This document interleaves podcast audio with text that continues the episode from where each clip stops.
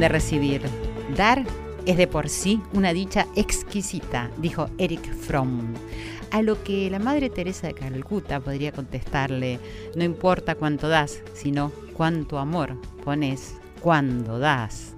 Bienvenidos a Corazón Valiente, el poder de los valores, un espacio para distendernos, para hablar de las noticias buenas y olvidarnos durante un rato de las malas, para escuchar música linda para reflexionar y para encontrar dentro de cada uno de nosotros el poder que nos da ser amables, generosos, respetuosos, amorosos, en fin, el poder que dan los valores humanos cuando se los pone en práctica, ¿cierto? Cómo nos empoderan, nos engrandecen y cuánto bienestar nos dan. Así me parece tan maravilloso que algo que está dentro nuestro nos pueda brindar felicidad.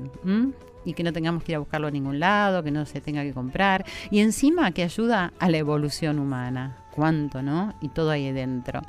Y cuando digo olvidar un rato las malas noticias que nos están sucediendo, día a día, momento a momento, a cada instante, no estoy proponiendo ser indiferentes, no. No, todo lo contrario.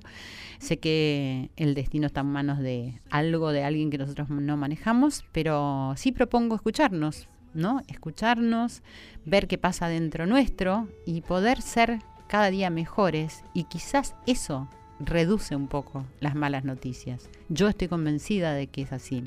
Así que propongo, como cada comienzo del día viernes acá en Radio Nacional, la radio de todos, que respiremos suave y profundo en este momento. Sí, ahora, ahora. Empecemos a respirar y ahí escuchamos el latir de nuestros corazones.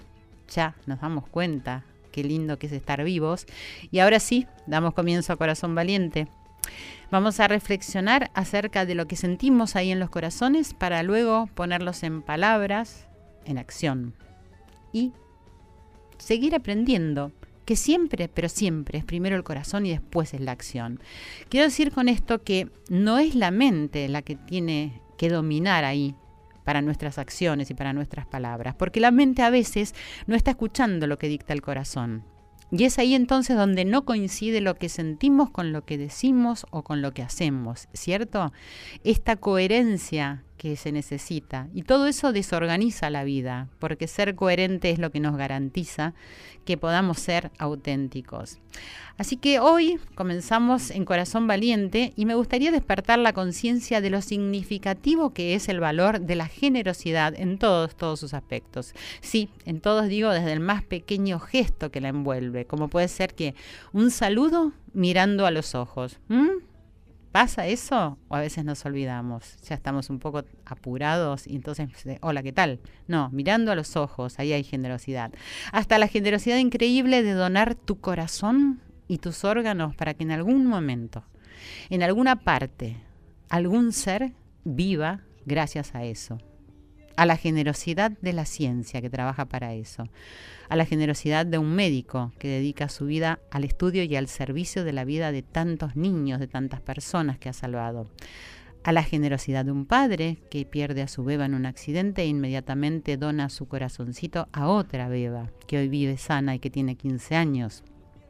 Vamos a rendirle homenaje a toda esa gente que es tan generosa y vamos a reflexionar y vamos juntos a poner toda nuestra energía para ayudar a Justina, que es una niña que hoy también está esperando un corazón. Quiero ver qué te dispara esto en tu corazón, esto que estás escuchando, cómo lo recibís. Vamos a tener estos invitados, a un gran médico, a, una niña que sobrevivió gracias a, la donación de un corazón. ¿Cuán generosos somos? ¿Cuánto podemos serlo? ¿Cuánto damos? Mm, tengo un amigo querido que siempre dice, el que no da, pierde. Para mí no hay nada más cierto que eso, muy, muy cierto. Porque si no das, te habrás perdido la oportunidad de que otro reciba. ¿Y qué va a pasar? Que solo vas a acumular lo que sea que esté en vos. ¿Para qué? Para sentirte solo, abatido, mezquino, porque no lo estás compartiendo. Y si uno no comparte, no siente esa bendición. Hay que hacerlo, hay que experimentarlo.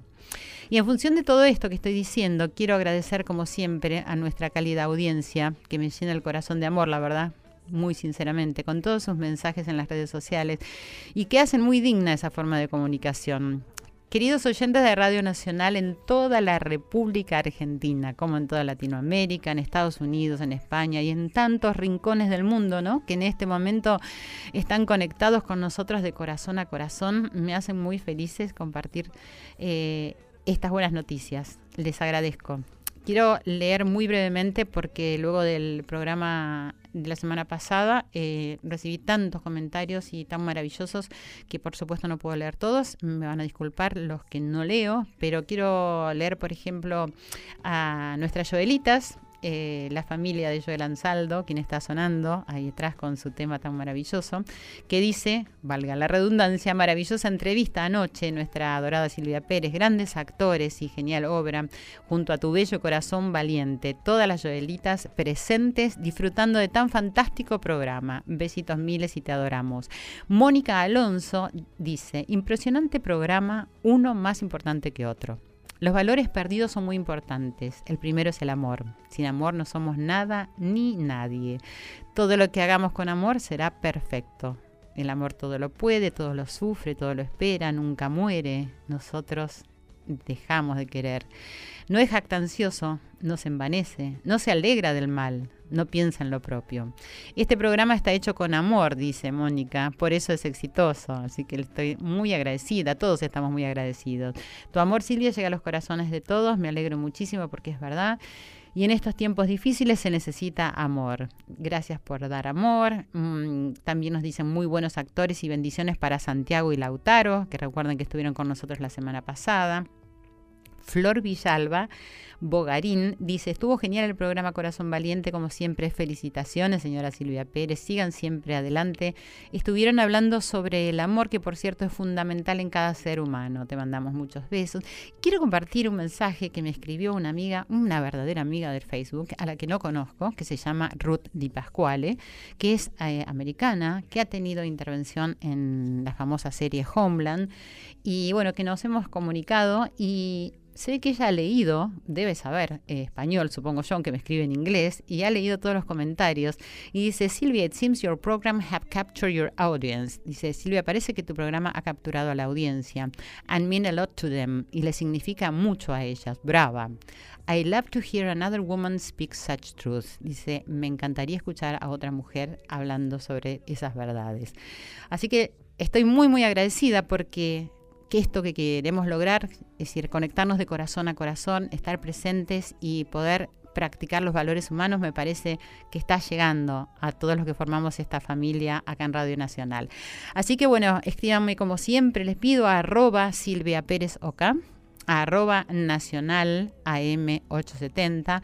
Me pueden seguir en mi fanpage que es Silvia Pérez Sitio Oficial. Y también ahora nos pueden escuchar en Cablevisión en el canal 955 o en DirecTV en el canal 974. ¿Cómo te resuena en el corazón la generosidad? Y vamos a escuchar a Jessie Joy. Yo vengo a ofrecer mi corazón.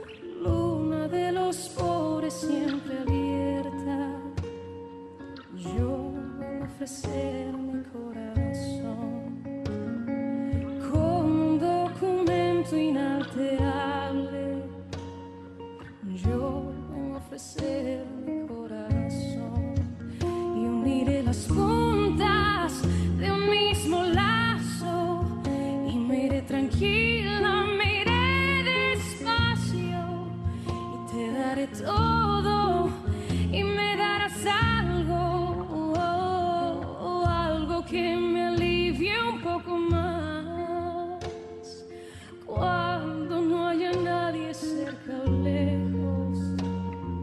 Yo vengo a ofrecer mi corazón cuando los satélites no alcancen. Yo vengo a ofrecer hablo de países y de esperanza. Hablo por la vida, hablo por la nada. Hablo de cambiar esta nuestra casa, de cambiarla por cambiar nomás. ¿Quién dijo que todo está perdido? Yo vengo a ofrecer mi corazón.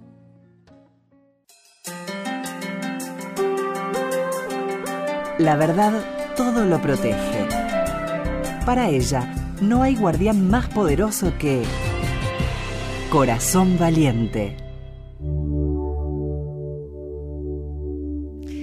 Y continuamos en Corazón Valiente esta noche, donde estoy tratando de reflexionar acerca de el- la generosidad, estoy viendo qué te detona ahí en el corazón. Y tengo el estudio de Radio Nacional con personas muy, muy queribles, que es un honor para mí. Está con nosotros el doctor Horacio Bogelfang. Lo dije bien. Ah, bien. estuve todo el tiempo temblando porque era tan. salió bárbaro. Horacio salió bárbaro. El doctor Horacio Bogelfang es el doctor del que estuve hablando en la introducción, es jefe del equipo de trasplante cardíaco del Garham y logró este milagro que no hubo rechazo a pesar de que estas bebas de las que hablaba tenían diferentes grupos sanguíneos en el año 2004 y hoy es personalidad destacada de las ciencias médicas de Buenos Aires por la legislatura porteña, héroe se le denomina. Y con nosotros está esta beba que ya no es más una beba, que es una mujercita de 15 años, que es Abril Dispensa, con su mamá Carolina. Carolina. Bueno, ¿cómo están? Muchísimas gracias a, los tres por estar acá. Es un honor para mí que hayan aceptado compartir en Corazón Valiente todo esto tan lindo y maravilloso que sucedió, que creo que incentiva mucho a la gente. ¿Cómo están? ¿No escuché? Muy bien. Gracias por invitarnos. Bueno, no, al contrario. Bueno, gracias. Así que me salió bien Horacio Sí, salió bien. y vos, fan. También. Gracias. Muy generoso. bueno, antes que nada, quiero decir, bueno, que di esto, esto es este, esta presentación tan formal que, bueno, se debe hacer. ¿Cómo te resuena en el corazón cuando te dicen héroe? Eh, no, no voy a decir mentira porque, digo, no, no sé, no, no me resuena. La verdad es que, eh, a ver, yo trabajo, hago una, tengo una especialidad y hago un trabajo, me entrené, me capacité en función de eso, por suerte me gusta lo que hago y, y bueno, por ahí soy tan héroe como cualquiera que hace su trabajo y que va al trabajo contento todos los días. Me parece que en, en todas estas historias, sin eh, entrar en esa categoría tan, eh, tan dramática ¿no? de- del héroe, pero me parece que si aquí hay algunos responsables de que todo esto salga bien, que es la, la aventura de, de la donación de órganos y esa maravillosa gesta solidaria que tiene la humanidad, que es la donación de órganos, me parece que acá hay dos puntas, que es eh, el donante y quien recibe, y son los que verdaderamente luchan por, por, por la vida y por todo esto. Junto con y nosotros, quién, con bueno, vos. pero nosotros somos como, siempre digo, intermediarios en esto. Sí, Tenemos que hacerlo bien, pero somos intermediarios. Sí, sí. pero fundamentales. Pero no héroes, no, héroes no. No, bueno, yo porque como lo he leído tanto, entonces quería saberlo, pero se te, se te nota y se te ve eh, una persona muy humilde, lo he visto también en todas las notas que te han hecho. Y me gustaría, porque me parece muy interesante, eh, saber primero cómo fue tu infancia y cuando decidiste que esta era tu profesión. Gracias, Nico, que nos trajo cafecitos. Eh, cuando decidiste, y, y me gustaría que cuentes la historia que, que te vi contar acerca de tu materia de cirugía. Eh, bueno, mi infancia, yo la, la recuerdo eh, empezando en, el- en un barrio porteño, en La Paternal, la esquina de Paysandú y Añasco. Por ahí tengo recuerdos eh, como, bueno, a partir de mis cuatro o cinco años en los que, sí, bueno, una enfermedad marcó algo en esa infancia y, y siempre me acuerdo esa obstinación mía por eh, superar algunos obstáculos. Sí. En ese momento los obstáculos que había que superar era, por ejemplo, jugar al fútbol con los equipos del barrio. Claro. Lamentablemente, al lado, en el PH de al lado del mío vivía Mostaza Merlo, ¿En que serio? jugaba muy bien siempre. Y bueno, entonces era muy difícil. Y bueno, pero ahí ya tuviste un punto Pero- de partida para superarte. Eh, sí, bueno, yo, digamos, yo me, me hice a la fuerza arquero, así que bueno, no, no competía tanto Directo con el él. directo, salvo cuando a él le tocaba patear algún Claro. penal o alguna cosa de esas. Pero, y bueno, eh, esa infancia transcurrió en un hogar de, de, yo diría, una clase media media baja, digamos, al principio en lo que yo recuerdo. Mi padre, em, en- inicialmente una- un artesano peletero, él eh, Mm. hacía con sus manos eh, prendas de piel y tal vez de ahí yo saqué ese- esas ganas de la manualidad, ¿no? de ¿por qué ese no? Claro. a- ancestral hábito de, de coser y bueno, por ahí se, se reprodujo en mí cosiendo otras cosas. ¿no? Seguramente. Pero, este, Bueno, pero viste que todo tiene una, una relación en la vida, ¿no? Yo, yo lo encuentro así tal cual como vos lo estás diciendo. sí, seguramente, tiene Sí. todo, tiene que ver con todo. Ujú. Y bueno, cursé mis estudios en, todo en colegio público, el colegio primario frente a mi casa, luego el secundario nacional Avellaneda, después la, la Facultad de Medicina de la UBA, la Universidad de Buenos Aires. Pero no tuviste duda, o sea, ¿siempre supiste que querías ser médico? eh, sí, Mm. por lo que yo recuerdo desde muy chico, era, yo sabía que quería ser médico. Eh, lo que no supe es que iba a dedicarme a la cirugía cardíaca y a la cirugía cardíaca de chicos. Eso sí se fue gestando con el correr de los estudios. Ya en los últimos años de, de la carrera eh, empecé a hacer guardias en un hospital, el Hospital Fiorito de Avellaneda Sí. que era un hospital muy quirúrgico, entonces era una guardia muy, muy quirúrgica, eh, y ahí me empezó ¿Ya cuando a habías gustar aprobado la materia? La materia cirugía, yo sí, yo la probé Yo quiero que me cuentes. raspando. Este, eh, alguna vez tuve que dar una charla y, y una de mis hijas me ayudaba a preparar esa charla. Tengo cuatro hijas, bueno, y entre ellas descubrieron la libreta universitaria Ah. con un 4 en cirugía y me lo redondearon con rojo y me Lo vi, por eso te hizo, sí, hizo una foto en el PowerPoint así bien grandota que se vea que yo apenas aprobé cirugía y bueno, y eso la verdad es que fue algo que me, me pasó todo el tiempo. Yo a ver, en cada una de las cirugías que hice, que son miles, y en las que sigo haciendo, yo todavía siento que tengo que aprobar. Eh, no, no hay una... eh, seguridad Claro, eh, te entiendo. eh, absoluta. Digamos, uno tiene que estar muy concentrado, muy dedicado y probablemente hasta con el temor de que alguna cosa puede salir mal. Entonces eso da, da una concentración y bueno, y, y el poner el esfuerzo segundo a segundo para que nada de eso malo suceda y al revés, que, que todo ande bien. ¿no? Sí, es- me, me parece muy gráfico lo que decís, es como estar a prueba todo el tiempo. Sí. Te voy a dejar tomar un sorbito de Por café. favor. Un o sea, por favor, Vogelfang. Lo voy a ir repitiendo a lo largo del programa. ¿Cómo estás, Abril? Bien, muy bien. Bueno, yo estoy muy contenta que estés acá y me gustaría Gracias. saber eh, cuándo recordás que tuviste noción de esto que había sucedido para que vos puedas estar viva en este momento. Y yo la verdad que siempre tomé con naturalidad esto de ir al hospital cada tanto, hacerme los análisis y todo eso.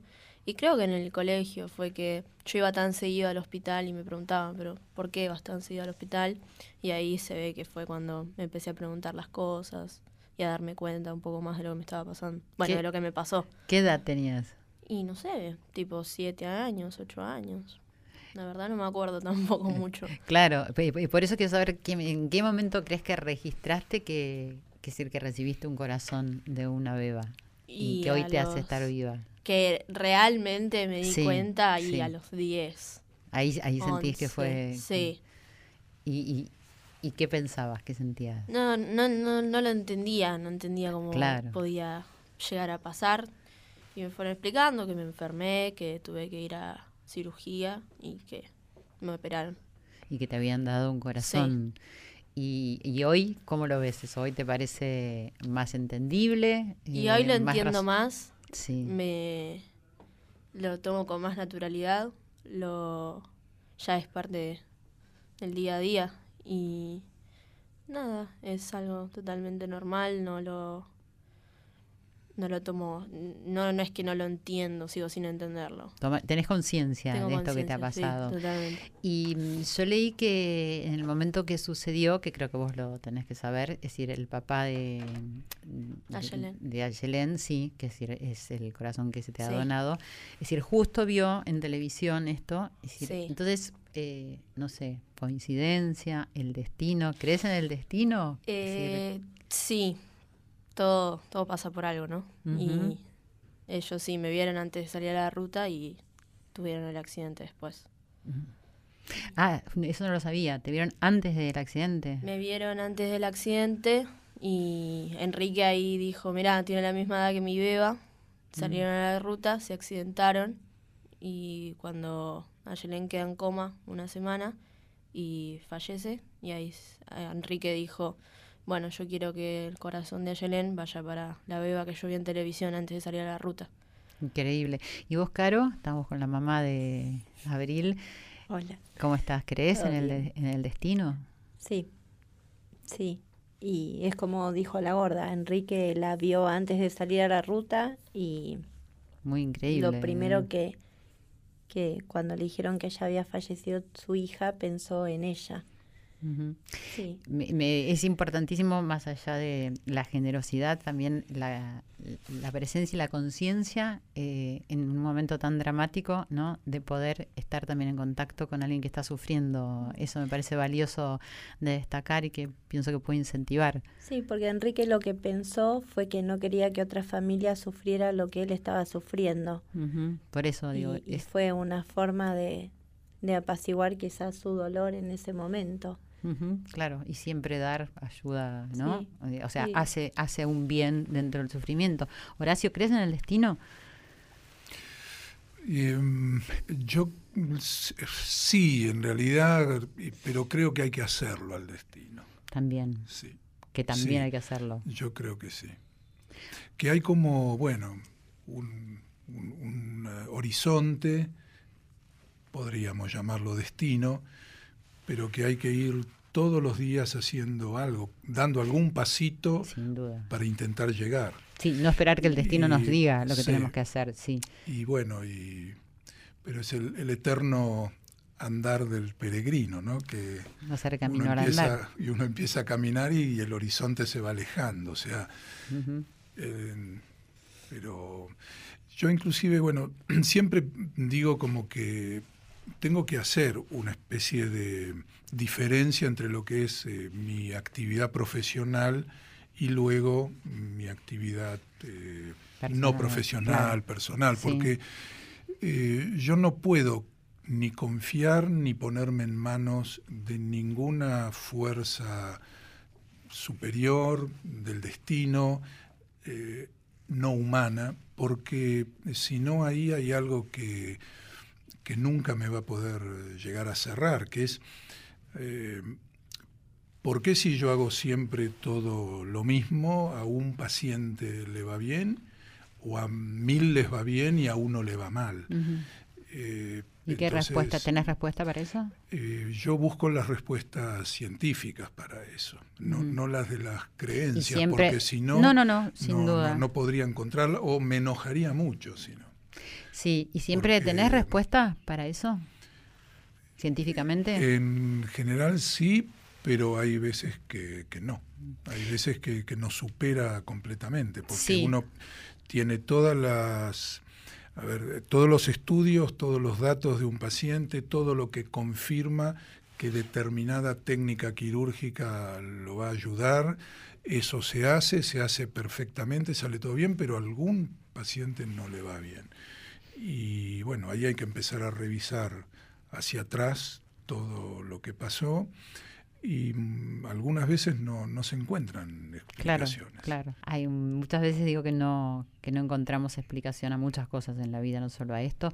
Eh, de todas maneras me refería al destino como que a veces ocurren mm, determinadas cosas en el momento preciso que se necesitan y, y que eso hace que bueno que puedan es decir Pero- realizarse. Pero, por ejemplo, a ver, eh, también eh, hay, hay cosas que se van haciendo, porque si la familia dispensa no hubiera salido eh, como salió a, a instalar, porque ellos no pedían, si hay algo que, que fue maravilloso en todo el discurso de, de ellos en los medios, como si hubiesen tenido una experiencia eh, ancestral en esto de comunicar lo que querían comunicar. Lo que ellos querían comunicar era que existía Abril y ellos presentaban a Abril a la gente, nada más, no pedían, nunca pidieron lo que en realidad no se puede pedir. Claro.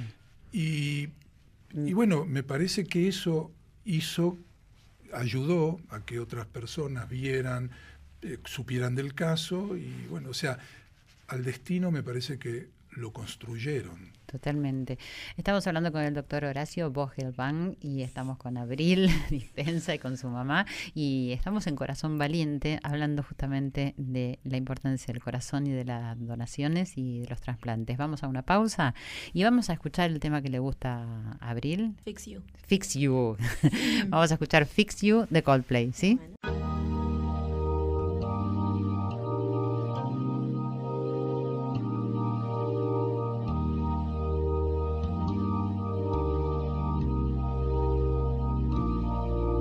Try your best but you don't succeed. When you get what you want but not what you need. When you feel so tired but you can't sleep. Stuck in reverse.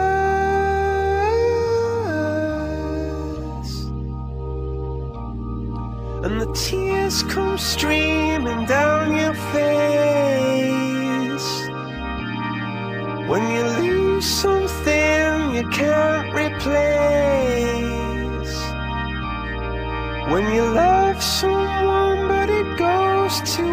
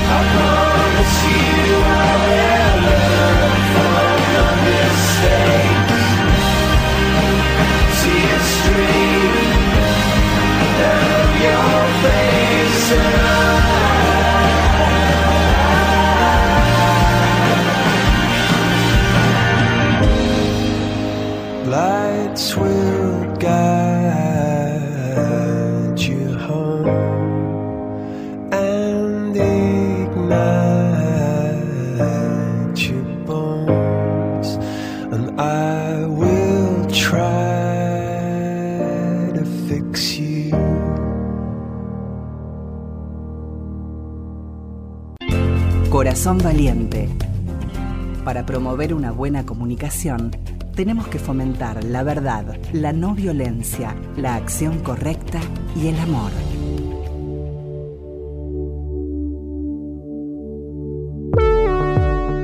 Seguimos en Corazón Valiente, estamos pasando muy bien, nos hemos reído mucho recién, eh, nos dispersamos, no, estuvimos hablando del tema de- del trasplante de, de corazones, pero estuvimos pasándola bien. Eh, ahora vamos a llegar ahí. Pero bueno, estamos con el doctor que ahora se llama Horacio Vogelfang, porque me dijo que si respeto su origen es Vogelfang. Y si no, tengo la punta, acá me lo estoy leyendo todo el tiempo, o Vogelfang, no importa. Bueno, vamos para distender un poco, porque siempre digo que hablar de los valores humanos tiene que ser algo también lindo y con humor y que no tiene que ser una cosa solemne, como cree la gente que hablar de lo espiritual o de lo importante tiene que ser solemne. Pero quería preguntarte, Horacio, en relación a ese momento donde fue bastante, no sé si arriesgado es la palabra, pero fue el desafío que tuviste de, de poder hacer este trasplante con diferentes grupos sanguíneos.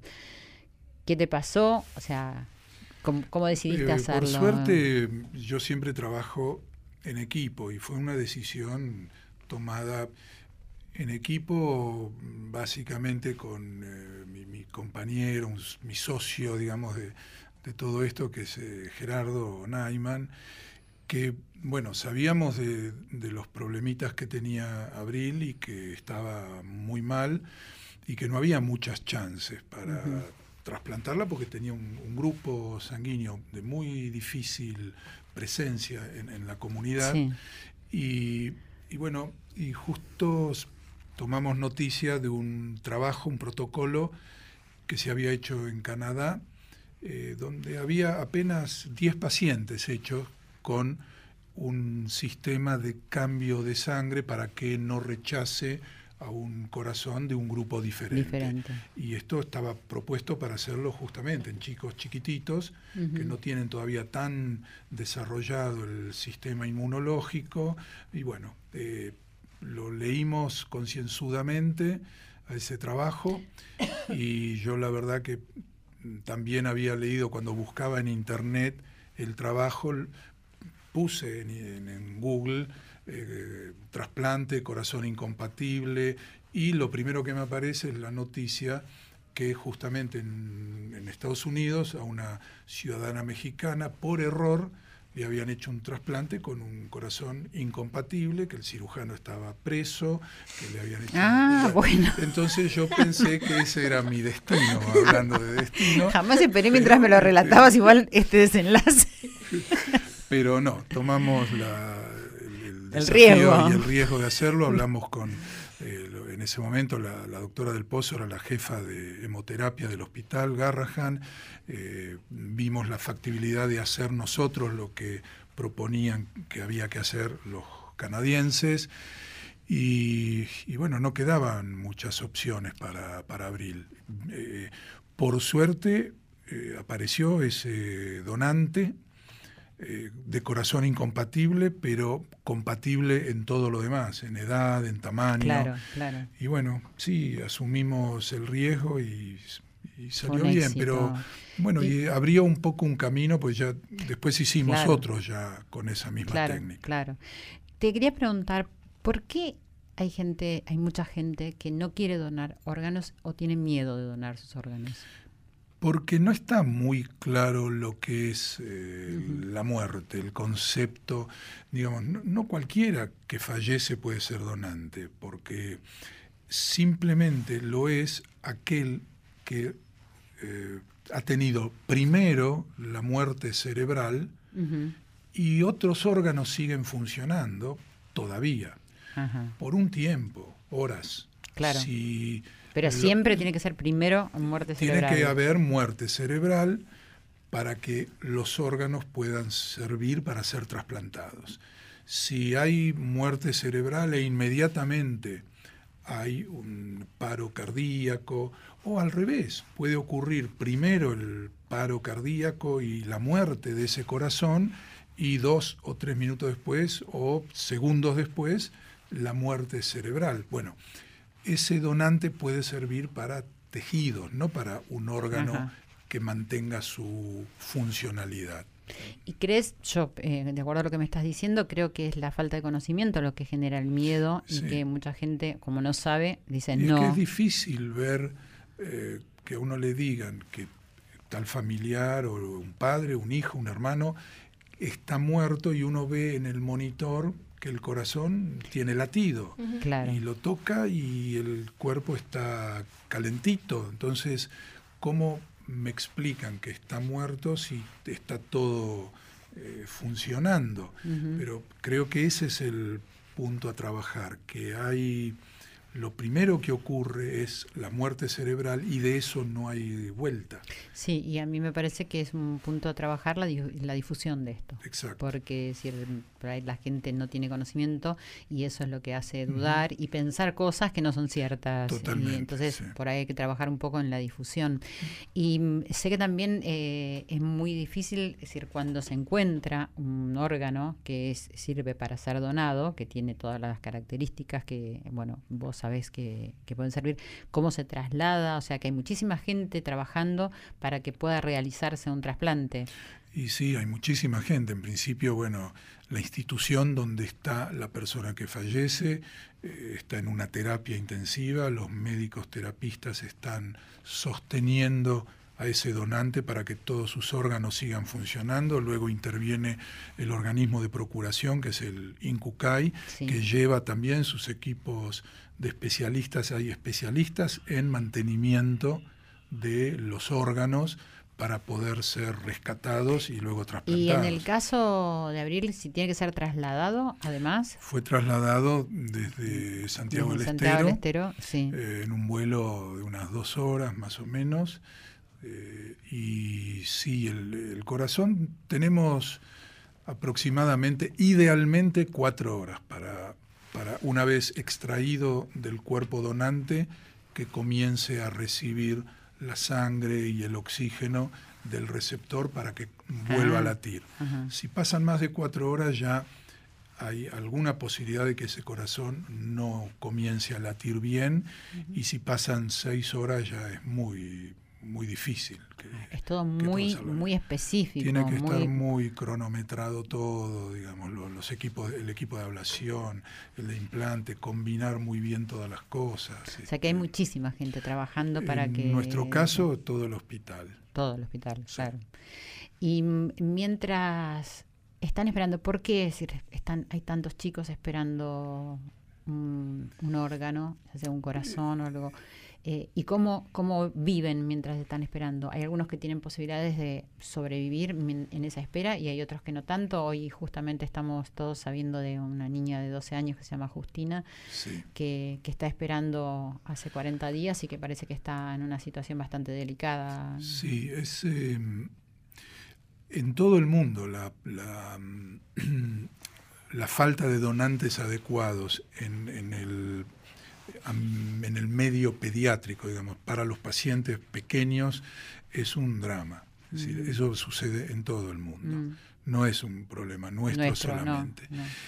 Estamos utilizando nosotros ya hace unos años algo que ayuda a algunos pacientes que pueden recibirlo, que es el implante de un corazón artificial, que ayuda a que sobrevivan Un en la espera en un espera. tiempo. Sí. Eh, eso es un recurso que, que- que puede ayudar, pero no todos los pacientes lo pueden recibir y aún teniéndolo tiene sus riesgos y tiene bueno su- sus, sus- sus causas de, de fracaso ese método. Eh, pero sí, es, para nosotros es una población muy difícil de tratar. Son, pero eh, ellos nos, nos han enseñado que, que salen adelante, que, que vale la pena la, la lucha y este, las familias y los chicos, bueno, demuestran unas, eh, una fuerza y un coraje impresionante. Eso, eso los incentiva a ustedes, sin duda. Totalmente. Sin duda. De todas maneras, se te ve una persona cálida y en, bueno, en, en las pausas también eh, te hemos visto como descontracturado, o sea, no, no sos el, el doctor, el médico, ese rígido. Y bueno, creo que tiene mucho que ver también con algo de la historia eh, con Abril, porque he visto que vos tuviste la posibilidad de contactarla a ella con su ídolo, que es Chris Martin, el cantante de Coldplay. Y más allá de que, bueno, está bien, quiero que cuentes que lo pudiste hacer a través de tu hija, ¿cierto? Eh, una amiga de una hija mía eh, es productora de eh, aquí en, en- en Buenos Aires y trabajó con la producción británica de, de Coldplay. Entonces, cuando él venía para la Argentina, pidió de visitar a pacientes o chicos.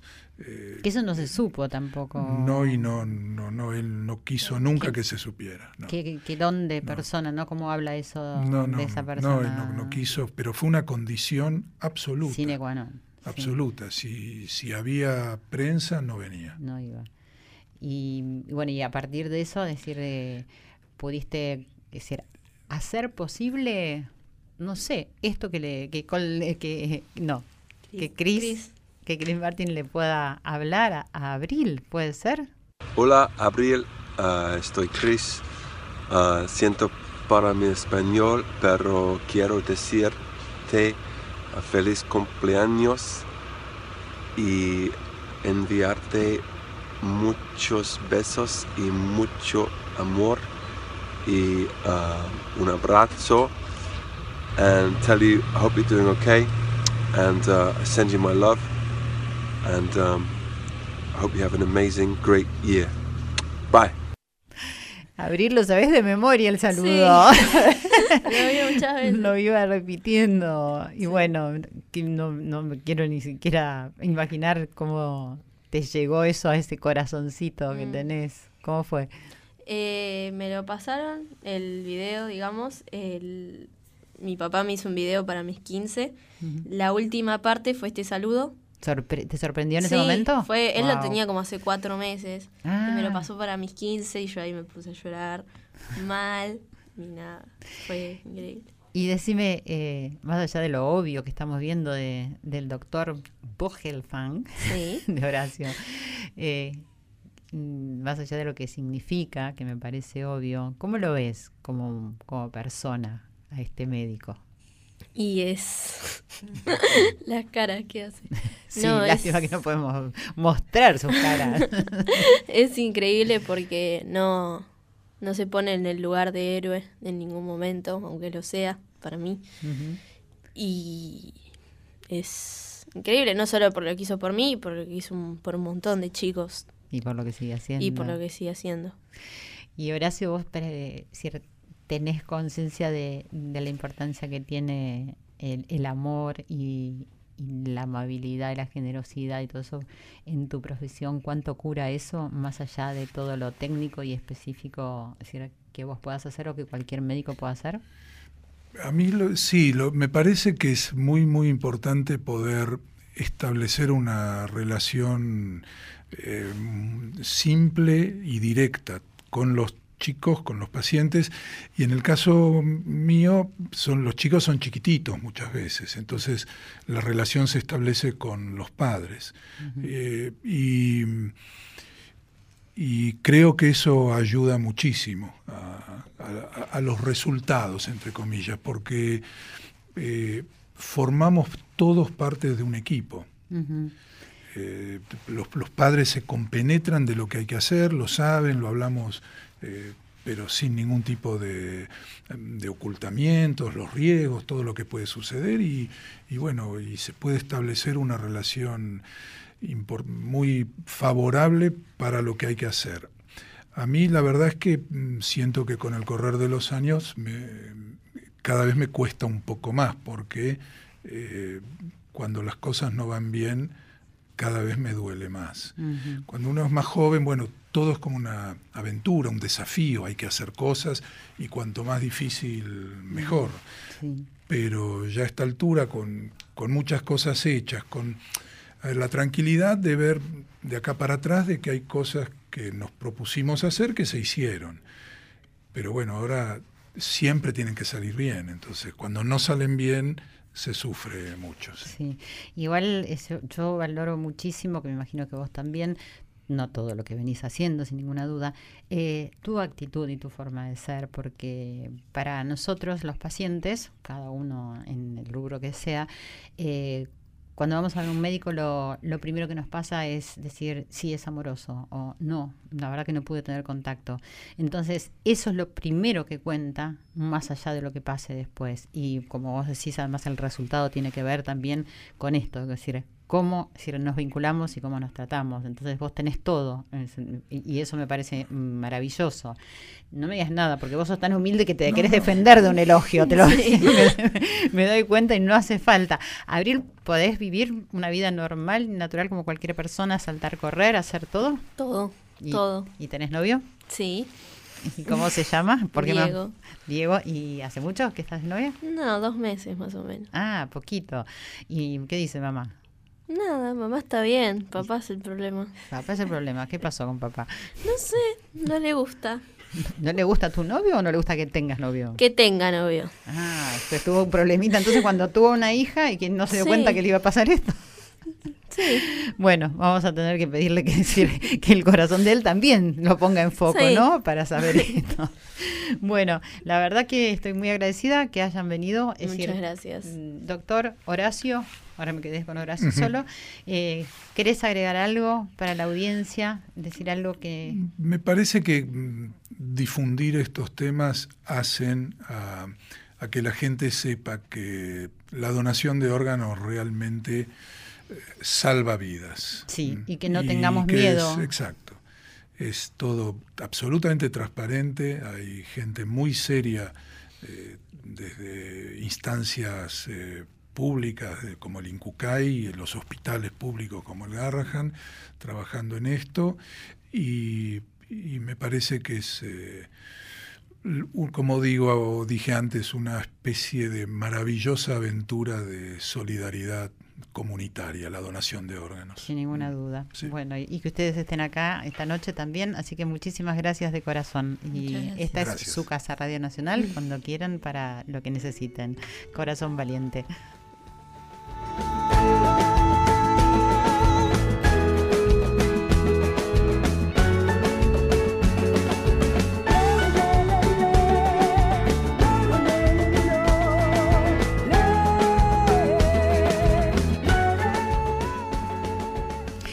Y así se nos termina este programa de Corazón Valiente. Para mí pasó rapidísimo. eh, no sé, había tantas cosas para charlar, pero bueno, lo más importante creo que quedó bien claro que tiene que ver con la solidaridad, con ser generosos, con poder mirar y ser empático con los demás, eso nos hace sentir mejores y espero que en tu corazón te resuene todo esto.